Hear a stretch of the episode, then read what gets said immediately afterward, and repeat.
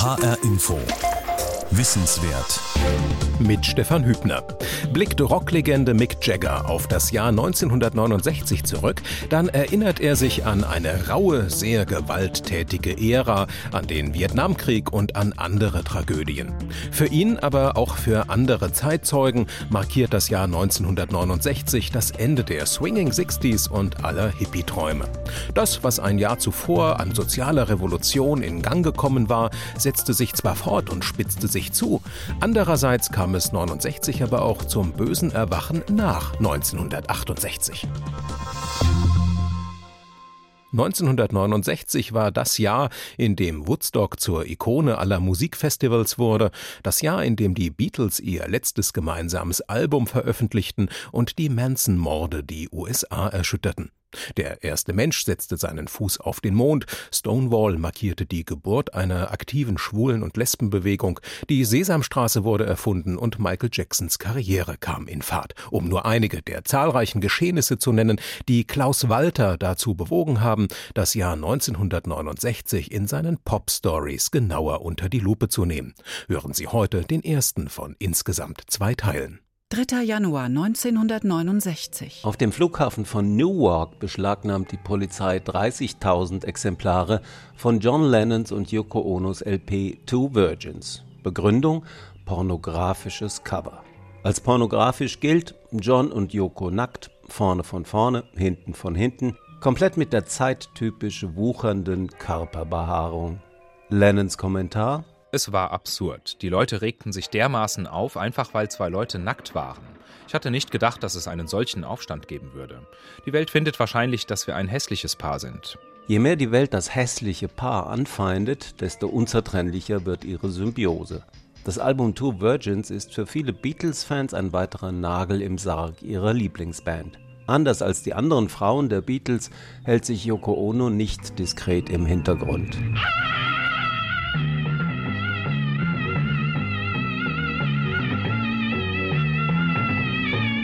When I make music, people say, oh, she's just an artist. and when I do art, they say, well, she's a musician, you know. Wenn sie Musik macht, sagen die Leute, ach, die ist bloß Künstlerin. Wenn sie Kunst macht, sagen die Leute, ach, die ist bloß Musikerin. Nicht alle wissen Onos musikalische Qualitäten zu würdigen, viele halten sie für eine überschätzte Nervensäge.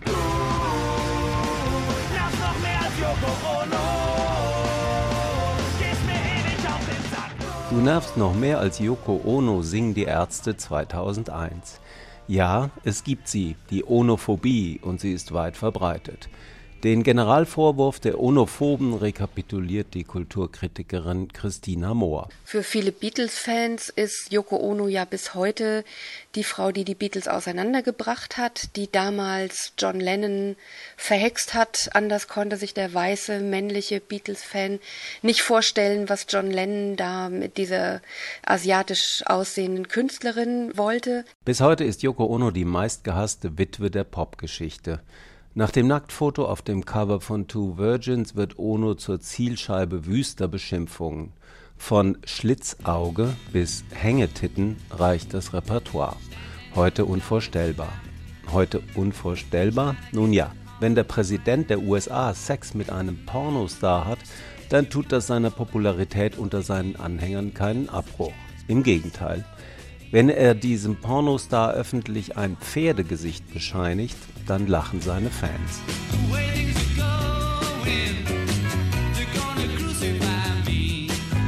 30. Mai 1969. Eine neue Single der Beatles erscheint. Sie trägt einen sprechenden Titel The Ballad of John and Yoko. Lennon erzählt, was John und Yoko so getrieben haben in den turbulenten ersten Wochen des Jahres 1969. Das Paar zeigt sich nackt auf dem Two Virgins Plattencover, es feiert öffentliche Flitterwochen in Paris und verbringt eine Woche im Hotelbett in Amsterdam, ein sogenanntes Bed-In für den Frieden. Der Song pulverisiert die Grenze zwischen Fiktion und Realität. Die Beatles singen über die Beatles. Heute singen und rappen Beyoncé und Jay-Z ganz selbstverständlich über Beyoncé und Jay-Z, über den Stand ihrer Ehe oder über ihren Kontostand. Das Königspaar des Pop kreist um sich selbst. Vor 50 Jahren ist The Ballad of John and Yoko einer der ersten selbstreferenziellen Pop-Hits. Und der letzte von 17 Nummer 1 Hits der Beatles in Großbritannien. 8. August 1969. In London gehen vier Männer über einen Zebrastreifen.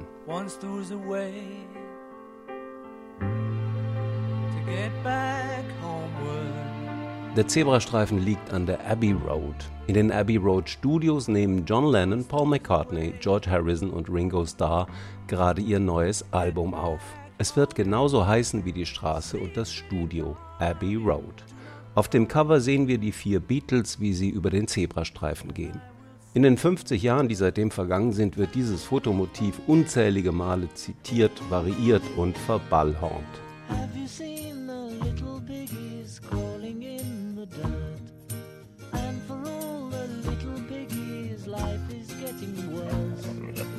Während die Beatles in London über den Zebrastreifen gehen, lassen sich in Los Angeles ein paar junge Leute von ihren Songs inspirieren zu denkwürdigen Taten.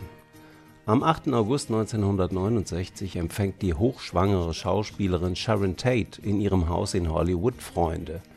Ihr Mann, der Regisseur Roman Polanski, ist beruflich in Europa. Plötzlich dringen drei schwer bewaffnete junge Frauen und ein Mann in die Villa ein. Sie kommen im Auftrag von Charles Manson. Manson ist das Oberhaupt der Family, einer Hippie-Sekte, die zur Mörderbande wird. Susan Atkins, Patricia Cranwinkle, Linda Kasabian und Charles Watson töten alle fünf Personen in der Tate Villa. Mit dem Blut von Sharon Tate schreibt Susan Atkins das Wort Pig an die Haustür, also Schwein. Manson fühlt sich inspiriert von dem harmlosen Beatles-Song Piggies. Der handelt von kleinen Schweinchen, die im Dreck wühlen. Manson hört darin die Aufforderung, all die berühmten Schweine Hollywoods zu töten.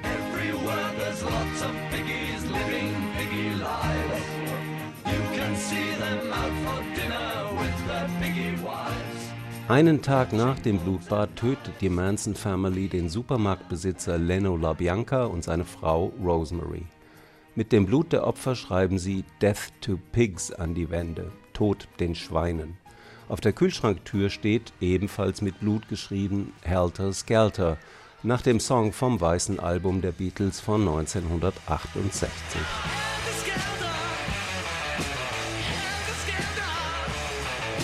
Charles Manson, der Sektenführer, ist ein Beatles-Maniac. Er deutet das Weiße Album als Manifest der weißen Vorherrschaft und als Marschbefehl für einen sogenannten Krieg der Rassen. Helter Skelter heißt eigentlich so viel wie Holter die Polter oder großes Durcheinander. Für den durchgeknallten weißen Hippie ist Helter Skelter die Lizenz zum Töten. Believe me, if I started murdering people, wenn ich anfange, Leute umzubringen, bleibt keiner mehr übrig, erklärt Manson und hat eine diabolische Freude daran, Angst und Schrecken zu verbreiten unter den Reichen und Schönen in Hollywood. Hollywood hatte schon immer Angst, verkündet der zu lebenslänglich verurteilte Massenmörder.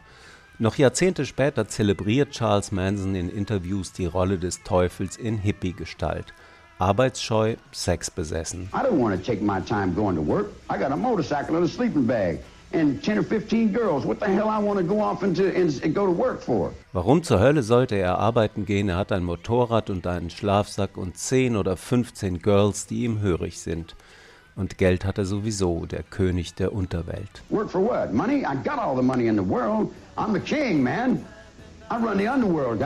Manson hat berühmte Freunde in der Popszene von Los Angeles. Junge Frauen aus seiner Family wohnen zeitweise bei Dennis Wilson, dem Schlagzeuger der Beach Boys. Ein Song des Hobbymusikers Manson schafft es sogar auf ein Album der Beach Boys.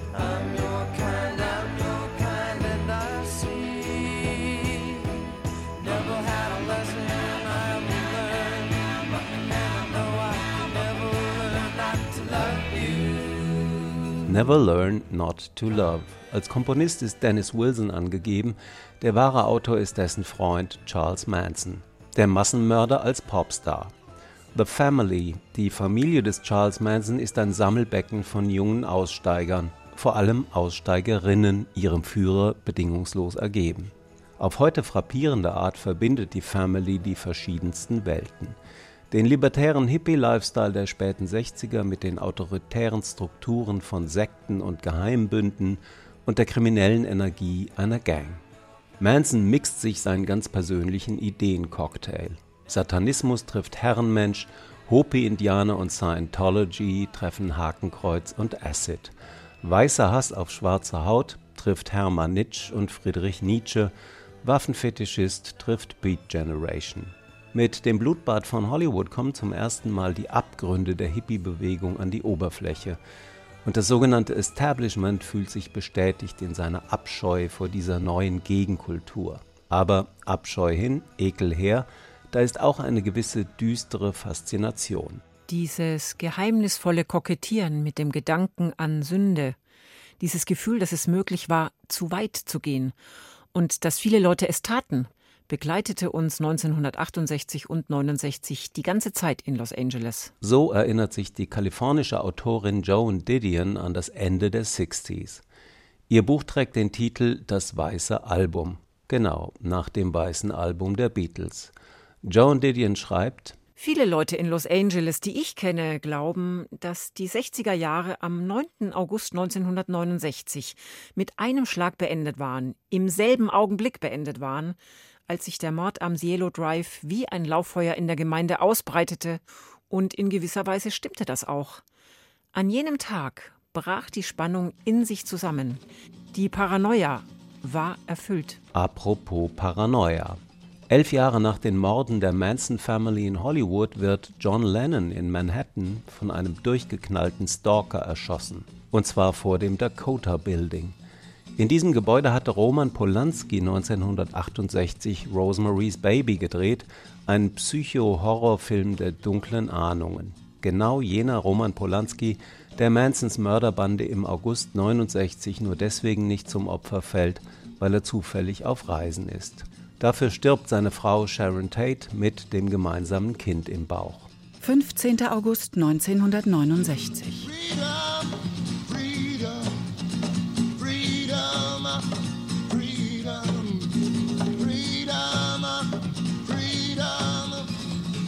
Freiheit fordert Richie Havens. Mit seiner Variation eines alten Gospel-Songs eröffnet der afroamerikanische Sänger am Freitagnachmittag das Woodstock Festival. Eine halbe Million Menschen pilgert zur Farm des Milchbauern Max Yasgur im Staate New York. Woodstock geht in die Geschichte ein als Manifestation von Liebe und Frieden, aber auch als Sündenfall, als Symbol der großen Kommerzialisierung einer eigentlich widerständigen Popkultur. Aus drei Tagen werden vier, Liebe und Frieden, aber auch Chaos. Die Organisatoren sind überfordert, es fehlt an Essen und medizinischer Versorgung, dafür gibt's reichlich Drogen. Die Bilanz: drei Tote, zwei Neugeborene, vier Fehlgeburten. About two nights ago, that place up there was the second biggest city in New York and had no violence. Für ein paar Tage war Woodstock die zweitgrößte Stadt im Staate New York und es gab keine Gewalt, sagt David Crosby am Montag danach in der Dick Cavett Show. Mit seiner neuen Supergroup Crosby, Stills, Nash Young ist Crosby einer von vielen Stars des Festivals. Supergroups brauchten keinen Bandnamen mehr, da reichten die Namen der einzelnen Musiker. Aber die eigentlichen Stars in Woodstock sind die Massen. Die Fans sind keine reinen Konsumenten, sie trotzen den Widrigkeiten der Nichtorganisation und sie trotzen dem Wetter.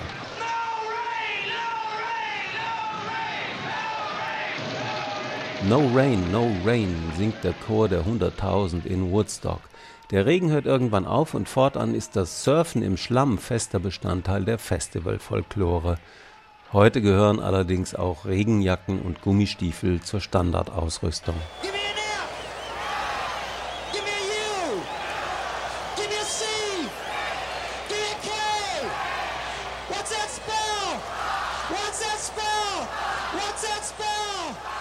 Country Joe McDonald dirigiert den größten Hippie-Chor, den die Menschheit je gesehen hat.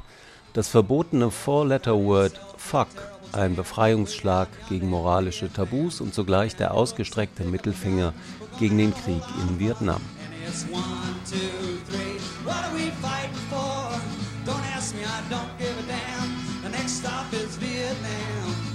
Wofür kämpfen wir eigentlich in diesem Vietnam? fragt Country Joe McDonald stellvertretend für diejenigen seiner Landsleute, die schon bald einen neuen Namen bekommen, Woodstock Nation. In einem politisch gespaltenen Land stellt sich die Woodstock-Nation gegen das sogenannte Establishment und gegen den Krieg.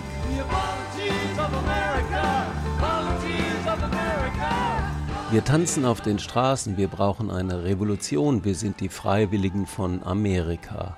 Volunteers of America, Freiwillige für ein besseres Amerika, nicht das hässliche mit seinem schmutzigen Krieg in Vietnam. Mit diesem Song beginnen Jefferson Airplane ihre Show beim Woodstock Festival. Einer von vielen großen Auftritten neben Sly and the Family Stone und The Who, Janis Joplin und Joan Baez, Creedence Clearwater Revival und Canned Heat und, und, und. Und am Ende, am Montagmorgen, es ist schon längst hell geworden, da zerpflückt Jimi Hendrix die amerikanische Nationalhymne.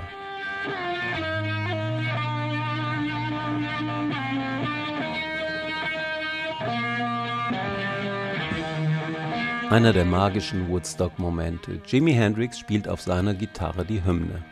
Es ist eine Dekonstruktion, wie sie im Buche steht, und eine Destruktion. Das Gitarrengemetzel wird als politischer Kommentar zum Vietnamkrieg verstanden. Jimi Hendrix selbst hält den Ball flach. In der Dick Cavett Show wird er nach der Kontroverse um die Hymne gefragt. What was the controversy about the national anthem and the way? All I did was play it. I'm American, so I played it. I used to sing it in school. They made me sing it in school, so. Keine große Sache. Er sei Amerikaner, also habe er die Hymne gespielt, sagt Hendrix. Er habe sie ja auch in der Schule gesungen. Sein Biograf, der britische Autor Charles Shaw Murray, sieht das anders. To me, it is the most profound and powerful work of American art to deal with the Vietnam War. Für Charles Shaw Murray ist die Hendrix-Hymne von Woodstock der bedeutendste amerikanische Kunstbeitrag zum Krieg in Vietnam. Eine politische Rede ohne Worte. In der Rückschau wird das Woodstock Festival gerne verklärt als machtvolle Manifestation des politischen Protests, vor allem gegen den Vietnamkrieg. Aber so einfach ist das nicht und vor allem nicht so eindeutig. Das belegt ein Zwischenfall beim Auftritt von The Who. Da entert Abby Hoffmann die Bühne. Hoffmann ist in den späten 60ern eine zentrale Figur der außerparlamentarischen Linken in den USA, und im Widerstand gegen den Vietnamkrieg. In Woodstock erinnert Abby Hoffmann an einen seiner Mitkämpfer, an John Sinclair. Sinclair, der linke Aktivist und Mitgründer der White Panther Party, war kurz vor dem Woodstock Festival zu einer Gefängnisstrafe von zehn Jahren verurteilt worden. Sein Verbrechen? Der Besitz einer kleinen Menge Marihuana zum Eigengebrauch. Abby Hoffmann also unterbricht den Auftritt von The Who und verweist auf einen Widerspruch. Ein Haufen Scheiße sei dieses Festival, schreit Abby Hoffmann. Hier wird gefeiert, während John Sinclair im Gefängnis verrottet. Pete Townsend von The Who ist nicht erfreut über die Unterbrechung. Fuck off, fuck off my fucking stage. Runter von der Bühne brüllt Townsend in Richtung Abby Hoffmann. Angeblich habe er nicht gewusst, wer da das Mikrofon ergriffen hat. Dann kommt es zu einer Rangelei und Pete Townsend greift nochmal zum F-Wort. Die nächste fucking Person, die auf diese Bühne kommt, wird fucking gekillt, droht der Kopf von The Who. Und die Show geht weiter. Ein halbes Jahr später tritt eine junge kanadische Sängerin im Fernsehen auf. This uh, next song that I'm going to play is um, about one of these pop festivals that they've been having around the world lately. Sie will einen Song singen über eins von diesen Pop-Festivals dieser Tage, sagt Joni Mitchell. It's one that I didn't really get to go to. Um, I'd been playing the night before in Chicago with a, a band ich selbst war gar nicht auf diesem Festival. Ich hatte in der Nacht davor in Chicago gespielt mit Freunden von mir, Crosby, Stills, Nash and Young. Es war ihr erster gemeinsamer Auftritt und wir waren alle ziemlich aufgeregt. Danach sollten wir in Woodstock spielen, aber ich musste am nächsten Tag in einer Fernsehshow auftreten. Also fuhr ich nicht nach Woodstock, denn da gab es Probleme, wieder wegzukommen. Ich blieb zu Hause in New York und schaute mir das im Fernsehen an. Ich glaube, es war ein schönes Festival. Also schrieb ich einen kleinen Song für meine Freunde zum Singen und auch für mich selbst. Er heißt Woodstock. I wrote a little song for my friends to sing and, and uh, for myself to sing as well. And it's called Woodstock. goes like this. Ein kleiner Song mit großer Strahlkraft. Ein kleiner Song von einer, die gar nicht dabei war, der aber gleich mehrfach zum Hit wurde und das Bild von Woodstock nachhaltig prägen sollte. So funktioniert Pop über Imagination und Identifikation. Joni Mitchell identifiziert sich mit denen, die sie auf dem Bildschirm sieht und sie imaginiert sich an den Sehnsuchtsort auf die Wiese von Woodstock. I came upon a child of God. He was walking along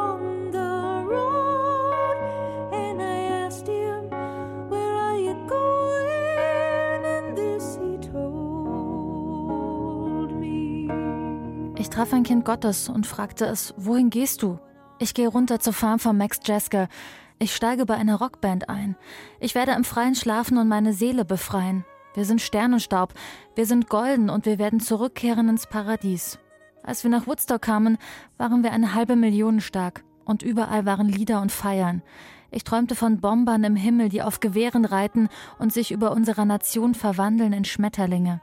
Wir sind Sternenstaub, wir sind golden.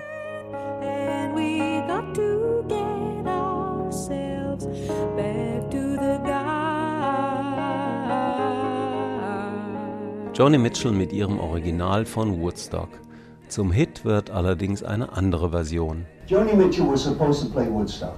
She was on the bill. Joni Mitchell sollte eigentlich in Woodstock auftreten, erzählt Graham Nash. Der britische Musiker war einer der Gründer der Hollies und tritt mit Crosby, Stills, Nash Young beim Woodstock Festival auf im Unterschied zu Joni Mitchell. Jonis erster großer Fernsehauftritt war in der Dick Cavett Show am Montag nach dem Woodstock Festival, das am Sonntag enden sollte. Unsere gemeinsamen Manager hatten Bedenken, ob Joni rechtzeitig aus Woodstock rauskommen würde. Sie sollte auf gar keinen Fall diese wichtige Fernsehshow verpassen. Stattdessen verpasst Joni Mitchell im August 69 das bedeutendste Rockfestival der Geschichte. So Joni did not go to Woodstock. She wrote that incredible song also ging Joni nicht nach Woodstock und schrieb diesen unglaublichen Song, der genau erfasst, was bei diesem Festival passiert ist. Im Hotel hat sie uns das Lied auf dem Klavier vorgespielt, langsam, in Moll, irgendwie purpurdunkel. For want of a better word, it was like dark purple. Graham Nash ist gebannt von den purpurdunklen Molltönen, von Joni Mitchell sowieso, die beiden waren ein Liebespaar. Aber auch sein Bandmate Stephen Stills ist angetan. Ich habe Stephen angeschaut und ich wusste genau, was er denkt. Als Joni fertig war, fragte er sie, können wir diesen Song haben? Sie bekommen den Song und die Erlaubnis, ihn umzuarbeiten, und so wird Woodstock zu einem Riesenhit für Crosby, Stills, Nash Young. Eine Männerband, die in Woodstock gespielt hat, landet einen Hit mit einem Song über Woodstock, geschrieben von einer Frau, die in Woodstock gar nicht dabei war.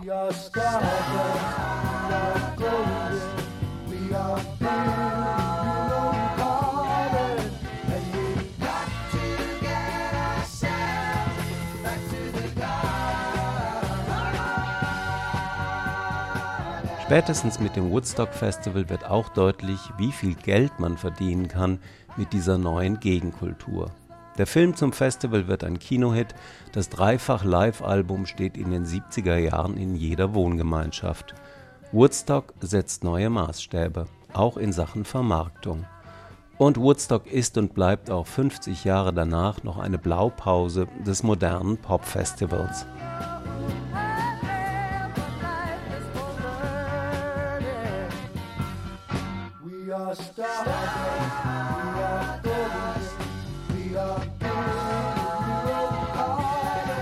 Woodstock, Manson und Two Virgins. In HR Info Wissenswert hörten Sie die erste von zwei neuen Ausgaben der Pop Stories von Klaus Walter rund um das Jahr 1969. Die Sendung finden Sie auch als Podcast auf hrinforadio.de und in der ARD Audiothek App fürs Handy. Außerdem steht sie Schulen kostenfrei als Unterrichtsmaterial zur Verfügung. Teil 2 sendet HR Info im Rahmen von Wissenswert ab dem 24. August. Mein Name ist Stefan Hübner.